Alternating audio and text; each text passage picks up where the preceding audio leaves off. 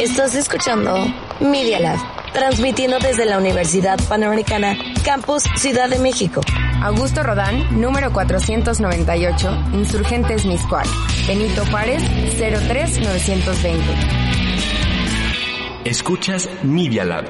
Los hechos, comentarios y opiniones expresadas en este sitio y programas son responsabilidad de quienes lo emiten. Y no reflejan en ninguna circunstancia el punto de vista de la Universidad Panamericana. De sus autoridades y o representantes legales. Un profesionista exitoso debe tomar decisiones que forjarán el futuro. Para eso, hay que tener creatividad, innovación, perseverancia y romper paradigmas. ¿Cuándo fue la última vez que pensaste en el impacto de tus decisiones? Decision Makers, con Alejandra Volberg y Daniel Ortiz Otegui.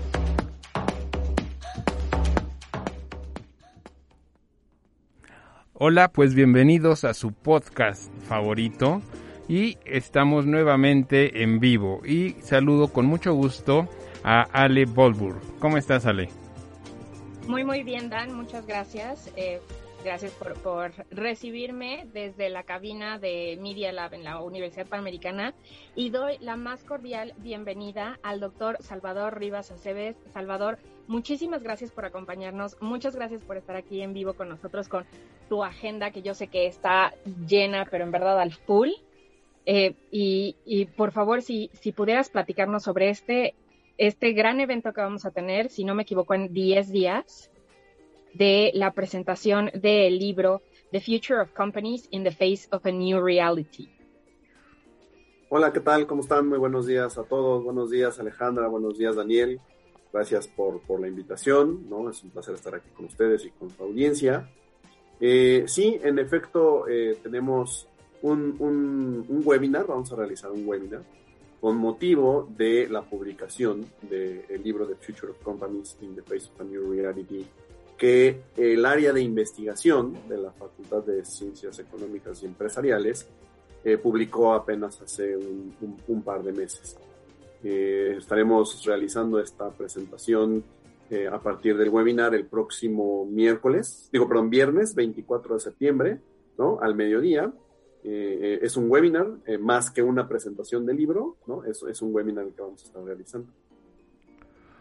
Wow, qué, qué interesante. Eh, ¿Podrías platicarnos un poco más de este? A ver, tiene un gran título, eso es cierto. O sea, es un título muy, muy atrayente, esto de The Future of Company, pero con el específico de A New Reality.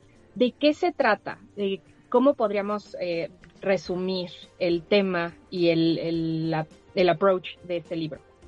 Ok, um, es, es, es, una pregunta interesante porque en efecto um, eh, no está, digamos, muy fácil entender a partir del título, ¿no? El contenido del libro. Básicamente tiene, el libro tiene un análisis de cómo las empresas, cualquier tipo de empresas, eh, chicas, medianas, nacionales, internacionales en general, una, una empresa ha estado reaccionando eh, en primer lugar a la, a la, pandemia y en segundo lugar a la crisis económica que exacerbó la pandemia.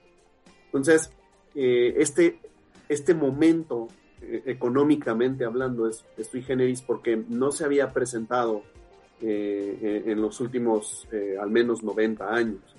Eh, ¿Y cuáles son las características fundamentales de este momento que estamos viviendo? Uno, que veníamos saliendo del ciclo económico, ¿no? El ciclo económico anterior, eh, veníamos saliendo de él como por ahí del 2018, la mayoría de las economías venían mostrando una desaceleración económica y de repente vino la pandemia, ¿no? Y entonces con la pandemia esta, esta desaceleración económica pues se magnificó, ¿no?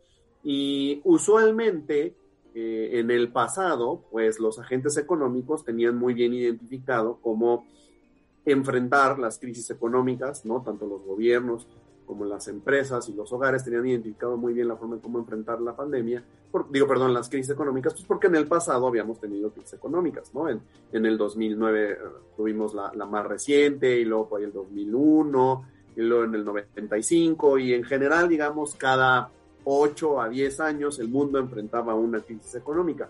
Pero ahora, pues viene acompañado, ¿no? De una crisis de salud eh, ocasionada por el virus eh, que genera la enfermedad COVID-19 y pues la forma en como no solo las empresas, sino en general todos los agentes económicos se ajustaron, pues es diferente. Porque ahora el poder realizar una actividad económica no solo implica una consecuencia en términos económicos o financieros, sino también una consecuencia en términos de salud. Entonces, eh, pues con los encierros y con la suspensión de actividades no esenciales, etcétera, etcétera, pues las empresas se enfrentaron a un nuevo escenario que antes no ocurría. Y en el libro eh, analizamos desde diferentes perspectivas, desde el análisis económico, desde el análisis financiero, desde el análisis mercadológico, de la responsabilidad social, de la administración, de la dirección, ¿no? Cómo las empresas eh, están ahora viviendo este, este nuevo escenario. Oye, Salvador, y con todo esto hacen como este recuento de lo que las empresas están viviendo como, están viviendo como dices, y, dan como una luz hacia adelante, dan consejos hacia dónde seguir, o se atreven ustedes en este libro a predecir qué camino va a seguir la economía de los distintos países? Sí, fíjate que el, libro tiene una, construcción, me parece, muy, muy apropiada para, el lector. Eh, em, tiene 10 capítulos y digamos que los primeros cuatro capítulos hacen un análisis a nivel macroeconómico de qué es lo que está pasando en las economías a nivel mundial con eh, eh, el impacto de la pandemia en las actividades económicas. Entonces, por supuesto, revisamos el, comportamiento de la economía mexicana, de otras economías similares como la Argentina, como la de Perú, como la de Chile, ¿no? Por supuesto, las, las, economías en las que solemos, con las que solemos tener un gran vínculo como Estados Unidos y Europa. Eh, hacemos un análisis macro para entender cómo en general las sociedades, ¿no? Al interior de la percepción económica, eh, pues reaccionaron y se han estado ajustando a eh, la pandemia. Luego, conforme vas avanzando en los capítulos, el libro va haciendo un análisis cada vez más desagregado. Nos metemos al análisis industrial y identificamos cómo en México particularmente el sector turístico y el sector de la producción agroalimentaria y el sector financiero, digamos, se, se, han estado desempeñando a partir de este escenario para finalmente en los últimos tres capítulos hacer un análisis muy puntual, ya por tipo de empresa, ¿no? Por tamaño de empresa, por las actividades que hacen cada una de ellas, eh, el, el, análisis. Y sí, en efecto, en cada uno de estos capítulos, eh, los, los, los, coautores, ¿no? Tenemos investigadores de la Universidad Panamericana, particularmente de la Facultad de Ciencias Económicas y Empresariales, pero también tenemos investigadores invitados de otras universidades eh, a partir de sus análisis, en efecto van generando no solo el diagnóstico, sino vamos vislumbrando cómo es que en los próximos meses, pues eh, la economía a, todos sus niveles, a nivel macro y por supuesto a nivel microeconómico, va a estar evolucionando eh, de la mano en cómo evolucione el control de la pandemia. Oye, y aquí me surge una pregunta muy importante. Suena una labor titánica construir un libro así y también el coordinar a, pues, a distintos talentos, ¿no? Mencionabas que varios de ellos forman parte de la facultad de la, de la Escuela de, Ciencias Económicas y Empresariales, pero el coordinar pues distintas mentes a veces hacia, hacia un mismo objetivo podría sonar muy complicado. ¿Cómo le hicieron para realizarlo? Fíjate que, que, mm, suena más complicado de lo que realmente fue. Yo la verdad es que agradezco a todos y cada uno de los colaboradores, investigadores que participaron en este proyecto. Hay investigadores de la Universidad de Anáhuac, del Instituto Politécnico Nacional, del Tecnológico de Monterrey, em, de la Universidad Nacional Autónoma de México. Eh, en fin, tenemos tenemos investigadores de, a nivel nacional que participaron en este proyecto. Eh, aprovecho para agradecerles a todos cada uno de ellos. La verdad es que suena más difícil de lo que realmente fue. Eh, eh, fijamos ¿no? una línea editorial sobre qué era lo que queríamos estudiar y, y, básicamente es la línea temática que les acabo de describir y luego a partir de ello lancé una convocatoria abierta a todos los colegas, ¿no? tanto al interior de la Universidad Panamericana como afuera, con las redes de investigación que la Facultad de Ciencias Económicas y Empresariales tiene. Y bueno, pues afortunadamente nos llegaron una buena cantidad de propuestas para, para capítulo del libro. Ahorita el libro tiene 10, pero en general nos llegaron muchas más. Tuvimos que hacer un proceso de revisión, un proceso de dictamen, ¿no? Para finalmente quedarnos con estos 10 capítulos que son muy, muy interesantes, con alto rigor eh, científico.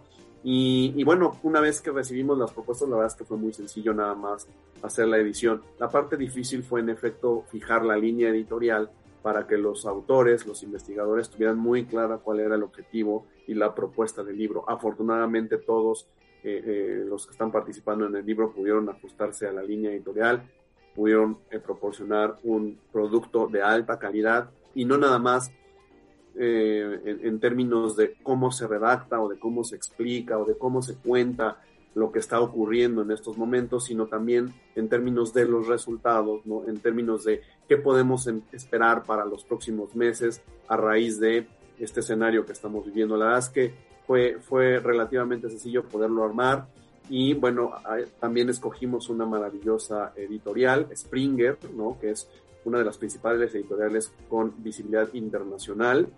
Eh, eh, también fue el proceso muy, muy sencillo con ellos. La verdad es que la propuesta del libro habló por sí sola y, luego, luego eh, eh, fue aceptado, digamos, por la editorial.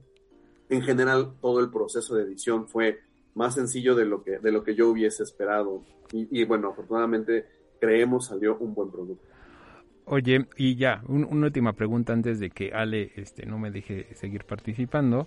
Eh, ¿Tú crees, o sea, ya con este producto terminado, quiénes son los que deberían leer este libro?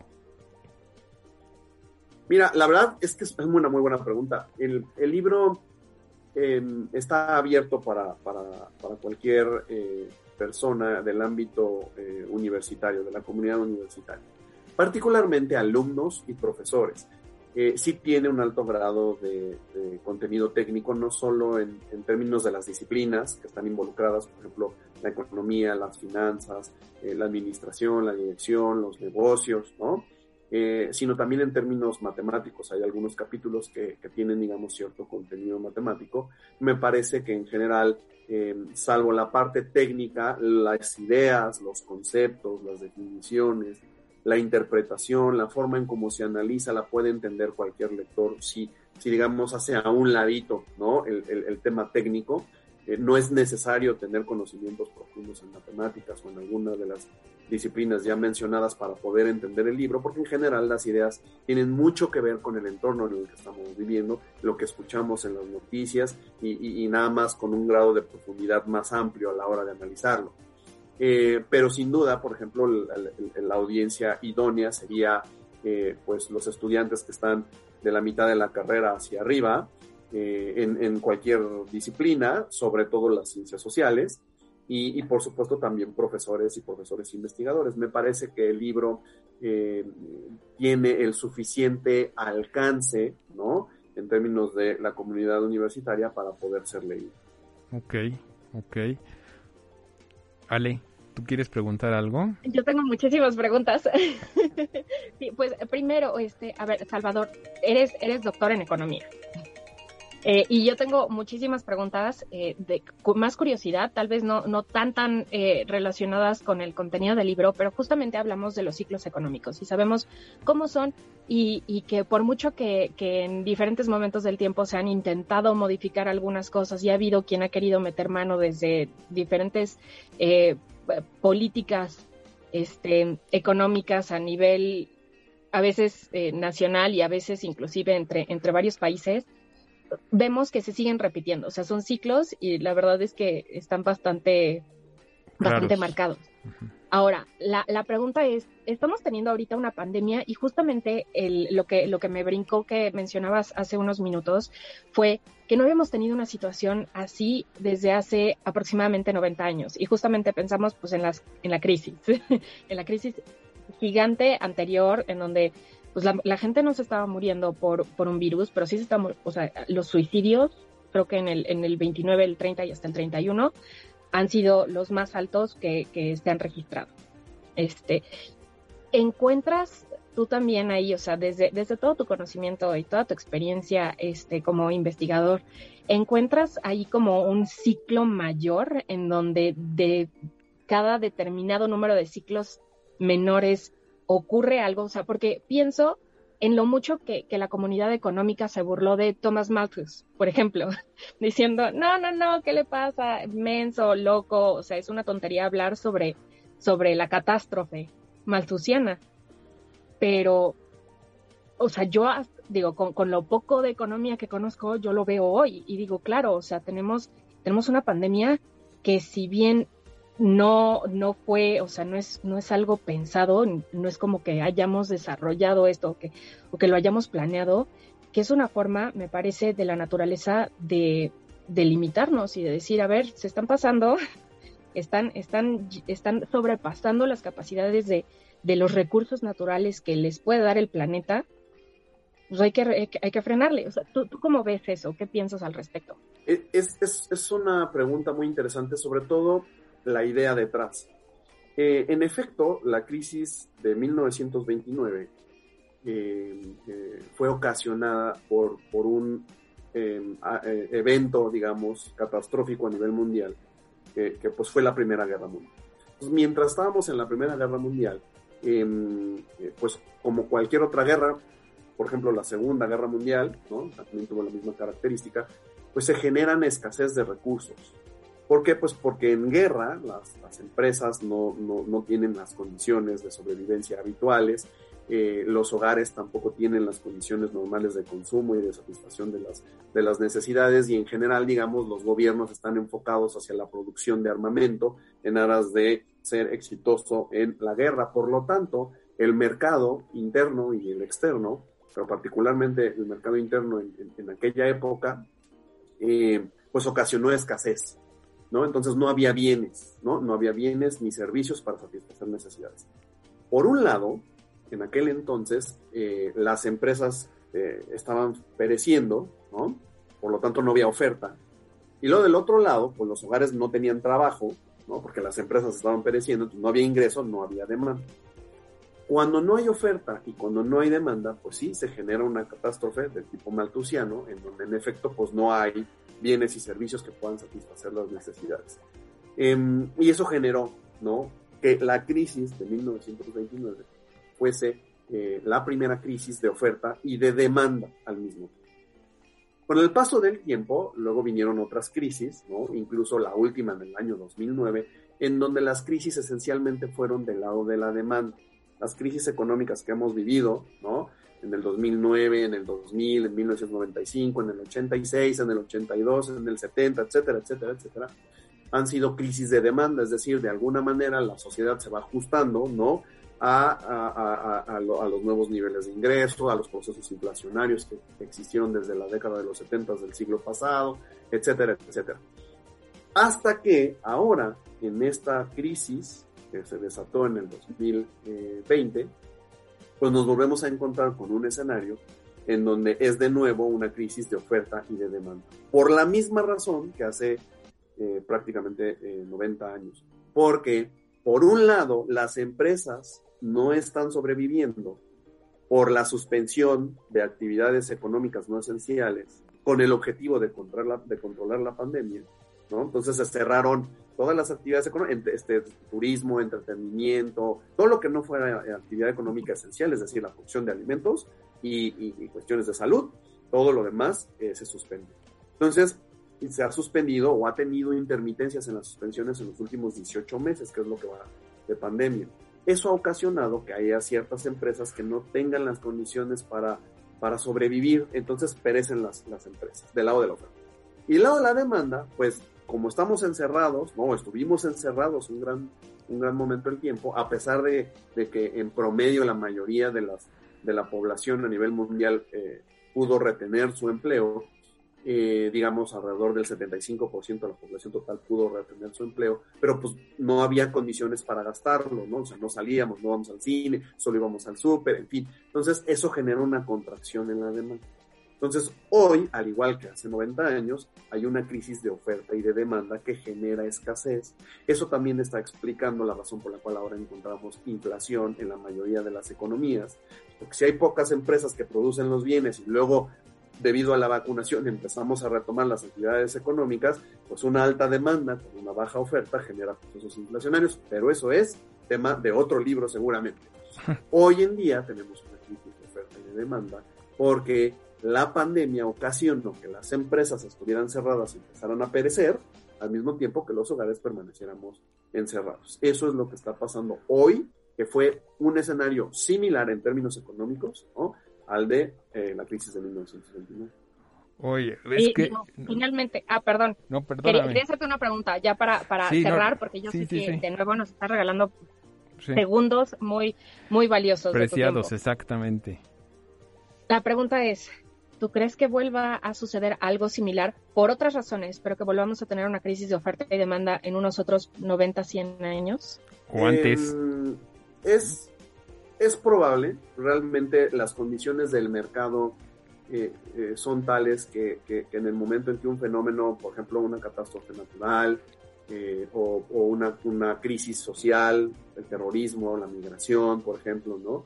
Es probable que ese tipo de cosas, el cambio climático, estos grandes fenómenos de los cuales no hemos hablado mucho, pero que siguen estando presentes, ¿no? En, la crisis actual.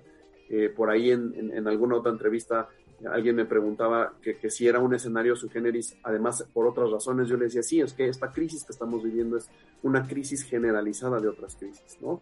Tenemos cada vez más inseguridad por, por, por, eh, terrorismo, por migración, por narcotráfico, eh, tenemos el cambio climático, eh, tenemos la polarización en el ingreso, la polarización en la sociedad, en fin, hay una gran cantidad de fenómenos sociales que están también pasando de manera simultánea, que si bien su efecto económico todavía no es tan presente, puede llegar a serlo.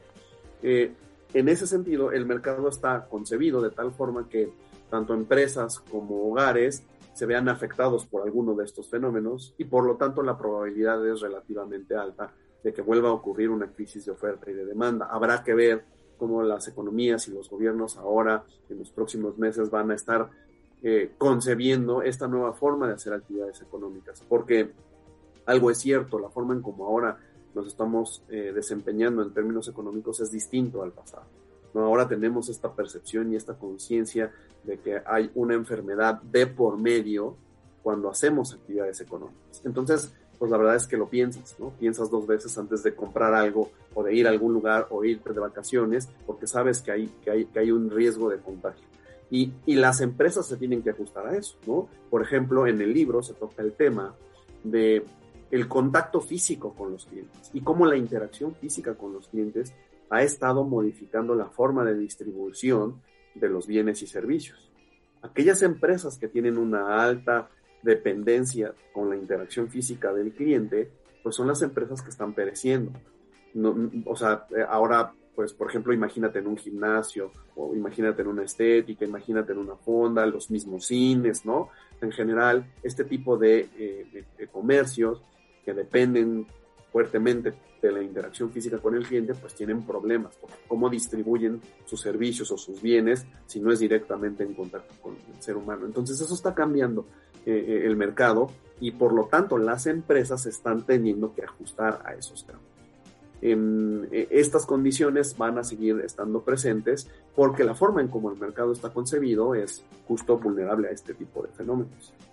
Oye, todos, todos, todos, perdón, todos estos temas suenan súper interesantes y como decías hace un momento, Dan, para más. Entonces, pues te comprometemos aquí públicamente a que regreses nuevamente a platicarnos de, algún otro tema. Esperemos que la siguiente vez también nos anuncies un, un libro este de tu autoría propia, ya solito este tú, pero si no si no pasa eso, antes seguro estaremos aquí esperando tu, todos tus comentarios y esta luz que nos das acerca de de la situación que estamos viviendo. Entonces, pues te agradecemos tu, tu presencia aquí y que nos recuerdes nada más la nuevamente la fecha en la que será este webinar, por favor. Sí, muchas gracias, gracias por, por, por invitarme. Yo encantado de la vida de estar aquí con ustedes cuando ustedes me, me, me, inviten, por supuesto. Eh, reiterarles en efecto el webinar en donde analizaremos todos los temas que hemos tratado en esta, en esta ocasión eh, eh, que por supuesto están contenidos en el libro, pero en general lo estaremos analizando en, el webinar. Se realizará el próximo viernes 24 de septiembre al mediodía. Aquellos que quieran asistir al webinar, lo único que tienen que hacer es escribirle a Teresa Espinosa al correo mespinos arroba up.edu.mx para, para registrar su, su, asistencia y nosotros vía correo electrónico les estaremos compartiendo la liga de Zoom. Eh, muchas gracias, gracias por la invitación, gracias por la entrevista, gracias por el interés. Yo me reitero, como siempre, a sus órdenes y que tengan un muy buen día. Pues muchas gracias, al doctor Salvador Rivas Aceves y nosotros pues nos vamos a un corte de Media Lab.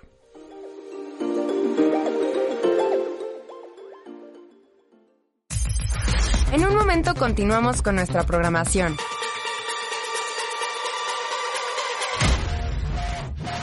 Mientras sigue dando like, arroba Media Lab Media Lab. Un espacio para experimentar, crear, ver, producir, escribir y escuchar. Sé parte de esto. MediaLab.up.edu.mx Media Lab.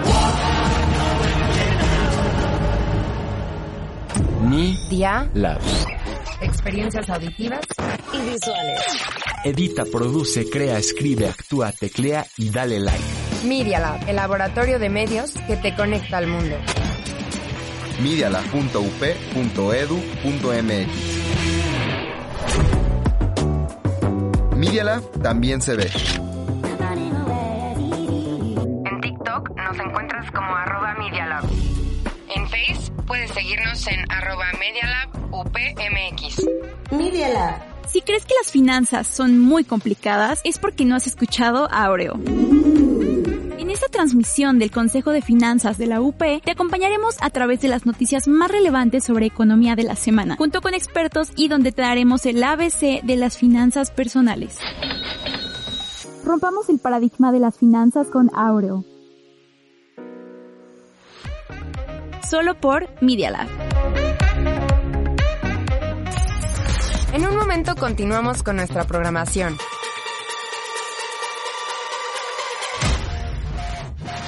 Mientras sigue dando like, arroba Media Lab ¿Pero qué ha pasado en esta semana?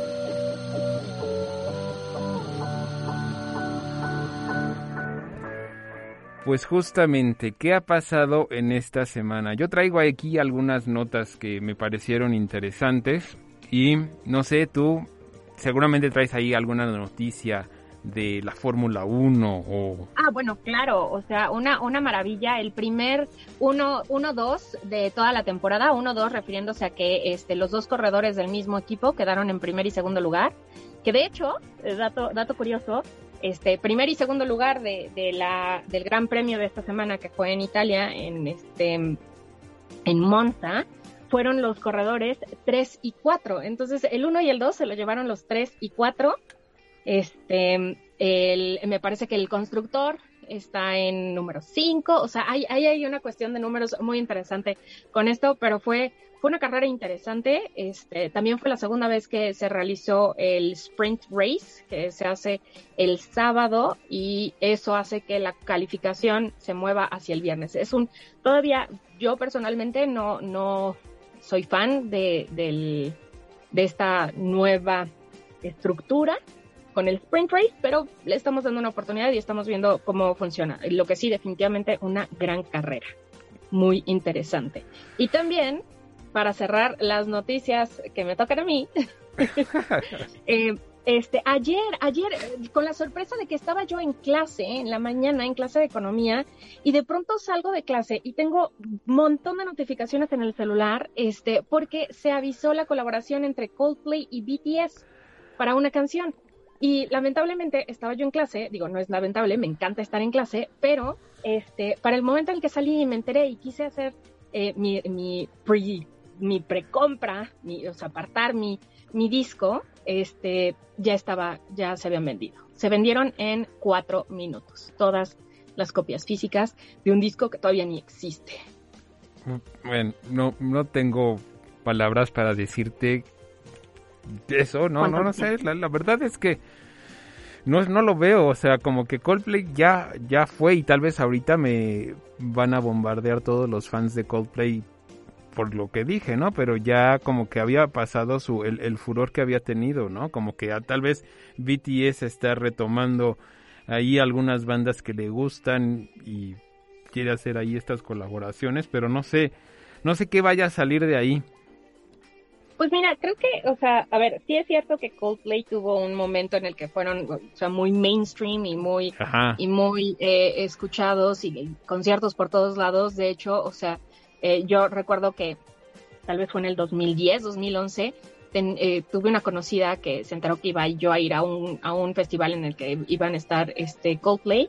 Le dije sí, me- y, y se me antoja mucho verlos, verlos en vivo, porque ya los había visto en vivo. Y, y me dijo, pero es que Coldplay es como para la gente, o sea, mainstream, pero, pero que quiere hacer como que no es mainstream. Y me acuerdo que esto fue en el 2010.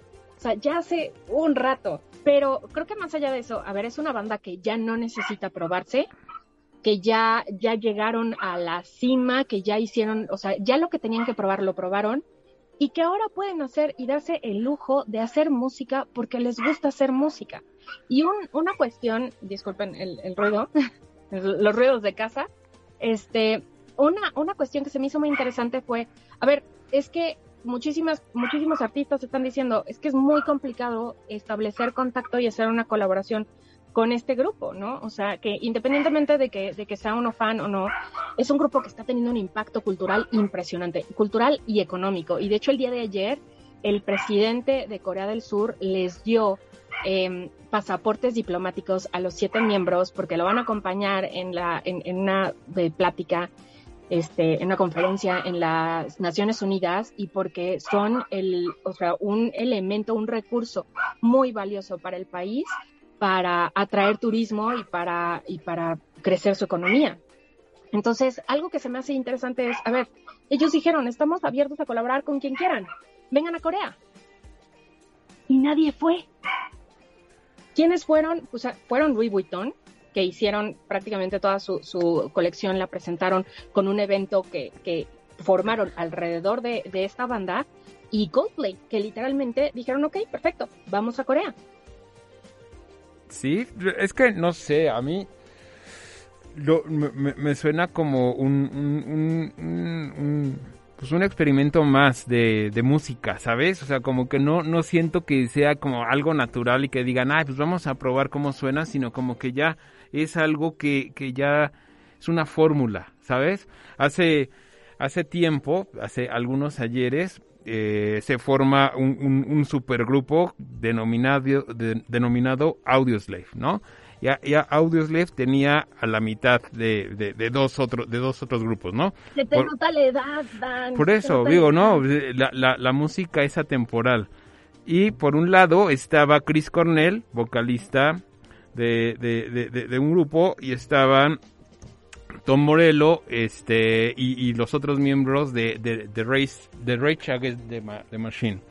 Entonces, todo el mundo pensaba que iba a ser el supergrupo y ¿sabes qué? No lo fue, o sea, duraron dos discos, creo que tres, y, y- y se apagó, ¿no? O sea, como que estas colaboraciones forzadas, estas fórmulas que creen que van a funcionar, terminan por ser como una llamarada del momento y, y- la verdad es que yo, yo no, no veo que vaya a jalar bien esta, esta colaboración. Mira, creo que creo que justamente, o sea, a ver, el, el de una colaboración es ver si funciona, ver cómo funciona, hacerlo, hacer hacer una cosa bien y ya. Y justamente por eso es que las colaboraciones ya son en- ya no son en discos y ya no son en crear grupos más allá de los grupos originales en donde en donde estaban los eh, los integrantes previamente. Y por eso es que esta colaboración es para una canción. Así como lo fue la colaboración que se hizo con eh, Megan Thee Stallion, que, que se ha vuelto muy famosa últimamente, rapera, este, que fue para una canción, y de hecho ni siquiera para una canción, fue para el remix de una canción, así como se hizo en su momento con eh, Halsey, que fue una canción, y como se ha hecho con muchísimos artistas en donde participan juntos en una canción para darle ahora sí que un poquito de sabor a ambos, a ambas partes, o sea, cambiar, integrar los estilos de dos, de dos artistas diferentes en una, en, en una muestra artística, que en este caso son, son canciones, y partir. ¿Tú qué Y creo crees? que eso mantiene un poco más la frescura a justamente forzar un, un nuevo grupo o una nueva, un nuevo proyecto en donde pues no necesariamente hay química. Oye, ¿y tú crees, o sea, tú quién crees que se beneficie más de, de esta colaboración?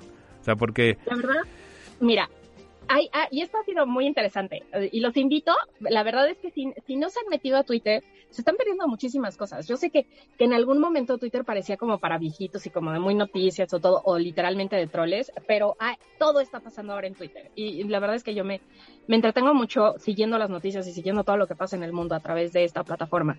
Y algo que, que fue muy curioso fue que eh, los fandoms empezaron a comunicarse entre ellos y entonces justamente los fandom, el fandom de, de, BTS, que se conoce como ARMY, muy muy interesante, te- tienden a ser personas muy amables, o sea, como que están, se está representando la banda y el fandom de la banda y la imagen o la marca de este fandom es amabilidad. Entonces, en los primeros tweets después de que se anunció la colaboración fueron una disculpa de antemano para el fandom de Coldplay porque nosotros somos muy intensos y este y vamos a estar hablando mucho, pero pero estamos muy emocionados y queremos queremos este eh, agradecerles por por de antemano pues por todo esto que va a estar pasando porque es, es un proyecto muy interesante. Y el fandom de Coldplay que es la verdad es que en Twitter es pequeñito, o sea, muy pequeñito a comparación del, del monstruo que es el fandom de BTS, eh, empezó a contestar así, no, no se preocupen, la verdad es que nosotros somos chiquitos, estamos muy contentos de, toda, de todo el movimiento y todo que están causando, que no se había causado antes, porque de nuevo, el fandom de Coldplay es pequeñito. Ahora, creo que la ventaja es ninguno de los, de los dos grupos tiene algo que probar. Ninguno de los dos. Coldplay ha ganado todo, ha participado en todo, o sea, ya hicieron lo que tenían que hacer, no tienen que, nadie está, está cuestionando si la música que hacen es buena o mala. Y creo que lo mismo pasa con, con BTS, aun cuando culturalmente todavía tengamos esta barrera de pensar, no, bueno, es que eso es K-pop. A ver, no, o sea, sí hay, sí hay una industria del K-pop, así como hay una industria del cine mexicano, O del así como hay Britpop, una ¿no? industria de, de, no sé, tamales oaxaqueños, así como hay muchísimas industrias, pero musicalmente estos jóvenes se han probado, han hecho buena música, han, demostrado que pueden ellos cantar, que no tienen este eh, autotune y que no tienen todas estas, o sea, que sí son ellos, que pueden hacer también el performance en donde cantan y bailan en vivo y, y que su, su producción es buena.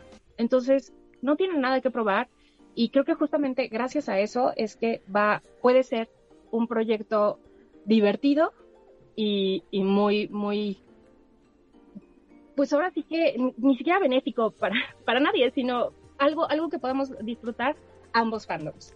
Pero sí creo que le va a dar muchísimo más, o sea, una, ex- una exposición que Coldplay no había tenido en una década.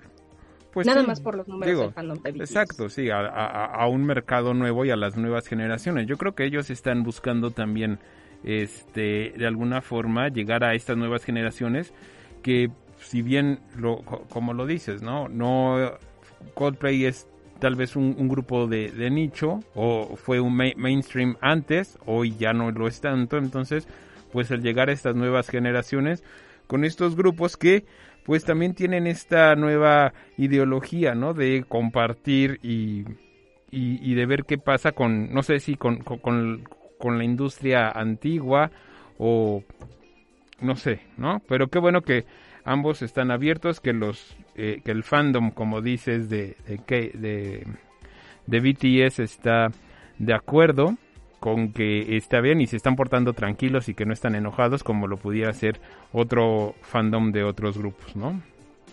Sí, no, somos, somos un fandom bastante amable. Somos. ¿Sabes que también es, es, es bastante amable y muy interesante y que nos encanta? Le voy a pedir a, a, a nuestra cabina que nos apoye, este, porque vienen los anuncios de la semana. Los anuncios parroquiales de Alejandra. ¿No dijiste los anuncios parroquiales? Así, así quedaron, quedaron como anuncios parroquiales. No, pero Eso- tenías eso que pasa- decir, parece, vienen mis anuncios parroquiales. Ah, no, pero, pero, son los de Alejandra. No. lo lamento mucho. Vas, Por eso, no, no, no, no, yo no tengo anuncios parroquiales, yo nada más no estoy criticando la forma en la que mandaste a tu sección. Muy bien. Así de unos anuncios, Así vamos a unos anuncios. Míos. Pues sí, mira, La verdad es que esto les interesa a todos porque tenemos muchos eventos muy padres este, durante el mes de septiembre en la Facultad de Empresariales. Eh, tenemos el 21 de septiembre este, eh, un, evento que organiza Contaduría sobre este, las five interesting facts de por qué estudiar eh, contaduría. También tenemos Talent Talk en espacio de reflexión sobre el talent management, que es sobre recursos humanos. Ese eh, evento, si no me equivoco, es el 28 de septiembre. Eh, también tenemos el 23 de septiembre un evento sobre International Business Protocol y eh, la transformación digital y el rol del Business Intelligence en Experience as a Service.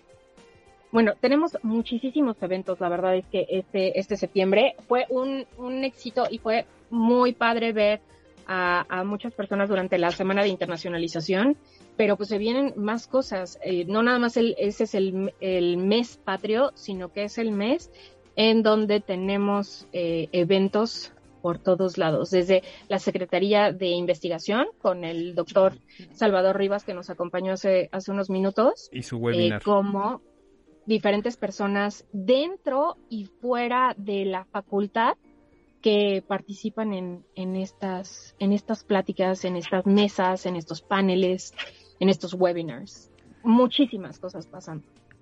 Sí, exacto. Y, también ver que no solamente eh, se están detonando las cosas desde aquí adentro, sino que ya la, la, la universidad y en específico la facultad de empresariales pues está teniendo esta Mm, sinergia con las empresas, con el mundo empresarial, los está trayendo aquí a que los escuchen hablar y que no nada más sea lo que dice el libro, sino que ya ven a la persona que está viviendo en vivo eh, pues esta vida empresarial, estas decisiones directivas, cómo es que lo, lo, lo viven día a día y pues qué bueno, ¿no? Que la universidad está haciendo este esfuerzo. Sí, justamente, o sea, por ejemplo, el 30 de septiembre tenemos un masterclass con el director de marketing de Mondeles. O sea, tenemos, tenemos muchas cosas y está muy interesante. Ahora sí que, pandemia o no pandemia, eh, el mundo sigue girando. y hay, y, como lo decía eh, Salvador, hay, hay crisis en oferta y en demanda, pero en eventos de la, de la Facultad de Empresariales no hay ningún tipo de crisis. Exacto. Hay mucha oferta y mucha demanda. Exacto, y estamos buscando pues eso, ¿no? Que, que, las personas, que las personas de las empresas vengan y que platiquen sus vivencias, o sea, porque está bien que eh, tengamos a los profesores y que nos hablen de lo que dicen los libros, pero a veces queda así como la duda de, ¿será cierto lo que me están diciendo? Y aquí están ya los, los actores de, de, de esto para contar que pues sí es así, ¿no? Correcto, pues así es. Este, pues Dan, eh, mira, el chiste de la semana, la verdad es que es que lo voy a dejar así en cortito porque, porque no sé si todavía no estoy lista para reírme, pero me parece que este, podemos hablar que este chiste fue el, el programa de este, ¿qué es? Gas Bienestar. Sí. En donde se supone que la idea era mantener los precios bajos del gas, eh, que es el gas que utilizamos estadísticamente más del 70% de la población mexicana, de los 70% de los hogares mexicanos utilizamos gas. Y pues nada, subió. No, subió y de hecho el gas, el, dentro del gas bienestar está más caro que en otros, en, en otros eh, proveedores. justo te iba a decir eso, o sea, la, la verdad es que prometieron que iba a ser el gas más barato, ¿no? Que iba a ser la opción para eh, adquirir el gas y que los otros que los otros competidores literal se pusieran a hacer sus números y ver cómo iban a poder competir. Pero pues a la salida de este gas eh, de este de este producto o de este servicio pues no no no ha cumplido no desde que se acaba muy pronto las personas tienen que hacer largas filas para poderlo adquirir. Ya mencionaste la parte del precio y también pues los trabajadores se estaba leyendo el otro día que hicieron una estaban haciendo como una especie de, de huelga o protesta porque no estaban recibiendo el pago que les dijeron que iban a recibir, ¿no? Les dijeron que iban a recibir seis mil pesos más bonos, de por, por, trabajar y únicamente no recibieron los seis mil sino que solo recibieron cuatro mil pesos entonces pues la verdad es, es algo muy fuerte de, de, ver cómo te pronto te, te quieren invitar a hacer algo nuevo que, que, que en principio sonaba interesante pero pues no se está cumpliendo, ¿no? O sea, como que estas promesas que, que hace el, el, gobierno, estos planes que trata de implementar hacia beneficio de la población, no le están saliendo como deberían salirle. Entonces, pues digo, a esperar a que pase esto pronto, porque sí, la verdad es que las personas con, con menos recursos y que esperaban que esto sí fuera una verdadera oferta, no le está haciendo, y todos los demás que teníamos como otros servicios contratados, pues vamos a tener que sufrir el embate de los aumentos de precios. Pues sí, sí, ahora sí que eh, la verdad es que cuando, cuando escuché esto, la noticia durante la semana, pensé que ¿Cómo hacer, cómo hacer el, el, gas más barato? Subiéndole de precio. Y me hizo pensar en los, en los tres, no, menos cinco minutos del presidente anterior. O sea, no sé qué le está pasando a nuestros presidentes que pierden la capacidad de, hacer aritmética básica. Pues no sé si sea, digo, ya tengo dudas si solamente es el presidente, es su equipo, son los colaboradores. Me parece que todo, todos ahí tienen un, algo que ver. Pues sí, este, eso, eso parece. Y una, una pregunta, Dan, porque ya me parece que ya tenemos el tiempo encima. Siempre que, que, nos juntamos se nos va rapidísimo el tiempo y más con un invitado tan interesante y, tan, tan agradable como Salvador, como el doctor eh, Rivas. Aceves. Este, ¿qué, qué, ¿Qué va a pasar la próxima semana? ¿Qué, qué tenemos para, para la siguiente edición? ¿Quién viene la siguiente semana?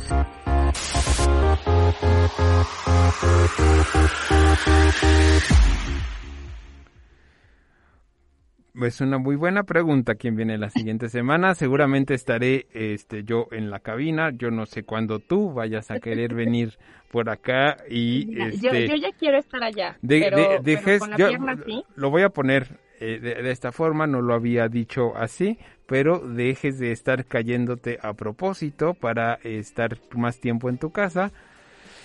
Pero ya, lo dije, me siento tranquilo y menos, este, con menos peso encima. Evidentemente no me caí a propósito, o sea, uno no se rompe la pierna a propósito. Ok, ok. No.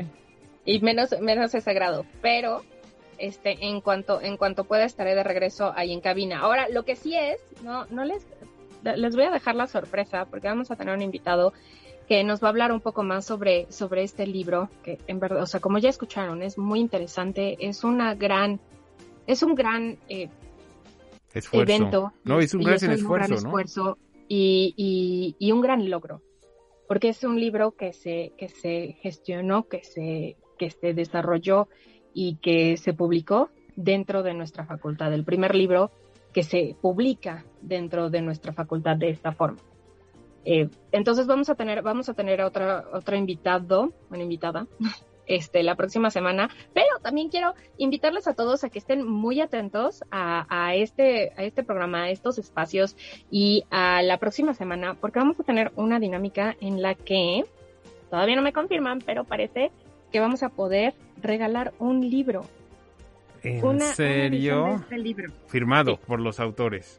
Estaría pues buenísimo. Eso, es lo que estamos viendo. Eso es lo que estamos viendo. Te voy a tener que mandar ahí, Dan, a recabar las firmas este y, dedicatorias. Pues las firmas porque no sabemos quién se lo va a ganar. O sea, la dedicatoria ya. No, bueno. Bueno, en el momento en el que se lo gane, claro que, que, podemos ver si, y, si tú nos haces el favor de peregrinar las, las dedicatorias y las firmas, porque pues yo no puedo caminar, ¿verdad? Bueno, tal vez como a mí me parece que ahí hay algo este que tú sabías que iba a pasar y dijiste. Te enseño, mi, te enseño, creo que no, creo que me, van a sacar de aire por enseñarte. Este, mira, hoy así estaba en la mañana. Ok, para los que nos están escuchando únicamente, Ale me mostró una foto desde su dispositivo móvil con su tobillo, era, ¿no? Sí, es mi, es mi pierna tobillo, este, con los 16 puntos, bueno, las 16 grapas que ya me quitaron, pero que dejaron ahí su marca y que apenas están cicatrizando de la cirugía que tuve que, que tener por, por la fractura. Ay, Por la fractura. Ya, ya hablaremos en algún momento en el programa de temas médicos, de la suerte que tienen algunas personas para ser, tener un poder Sí. gravitacional más fuerte hacia el suelo. Entonces, pues ya, ya veremos. Alguien, alguien tiene, no es fácil ser de los consentidos de Dios, pero alguien tiene que hacerlo. Sí, claro. Claro, pero eh, yo creo que tendrías menos gravedad para subir hacia el cielo que más gravedad para que te atraiga a, a- a los pies. a- no sé, ¿no? Ay, bueno. Me, me están mandando al infierno ahí. desde No. Todos pongan, vean, vean lo que me está diciendo. Yo ¿eh? no dije Miren eso, tú dijiste que, te- que, que era que, que, que Dios te quería mucho, seguramente sí, Dios- te Dios quiere mucho. muchísimo. No, claro, a todos nosotros. Muy bien, Pero- eso, ya. Ya me, ya me, me está haciendo como señas de córtalas para siempre. No, no, no, yo estoy diciendo Ah, que, que, que, changuitos. que- que somos así, así Ah. Ah, ok, ma- cross, cross- cross my- ah, claro, este, de, sí, sí, ya, de BFFs, claro, perfecto. Exacto. Chuy, Chuy Ay, Dan, a, veces, a veces sí se nos nota la edad mucho. ¿Sí? Muy bien. Muy bien. Listo. Muy bien. Pues ya, creo que ca- acabamos. Porque ya también aquí están en la puerta tratando de jalar. Yo no me estoy dejando. Entonces, pues listo. Este fue su programa eh, predi- predilecto. Y si no lo ha sido, pues pronto lo, lo va a hacer. Estamos seguros de ello. Y pues nos escuchamos la siguiente semana en este mismo horario, en esta misma, no sé si se dice estación, no, ¿verdad? En este mismo sitio. Y pues, Ale, un gusto como siempre. Claro que sí, Dan, un gusto y muchas gracias a todos por escucharnos. Eh, nos, nos escuchamos la próxima semana. Síganse cuidando.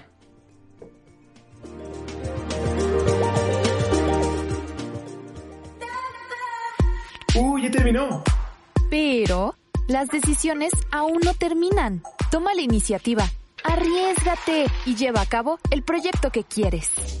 Escúchanos en vivo en Facebook todos los martes de 11 a 12 de la mañana. Decision Makers. Con Alejandra Volbrook y Daniel Ortiz Otegui. Nosotros hacemos podcast, videos, fotos, notas, programas de radio y más. Para conectarte, solo síguenos en www.medialab.up.edu.mx. El Laboratorio de Medios de la Universidad Panamericana, Campus Ciudad de México.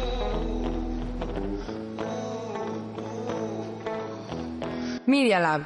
Un espacio para experimentar, Crear, ver, producir, escribir y escuchar. Sé parte de esto. medialab.up.edu.mx. Media Lab.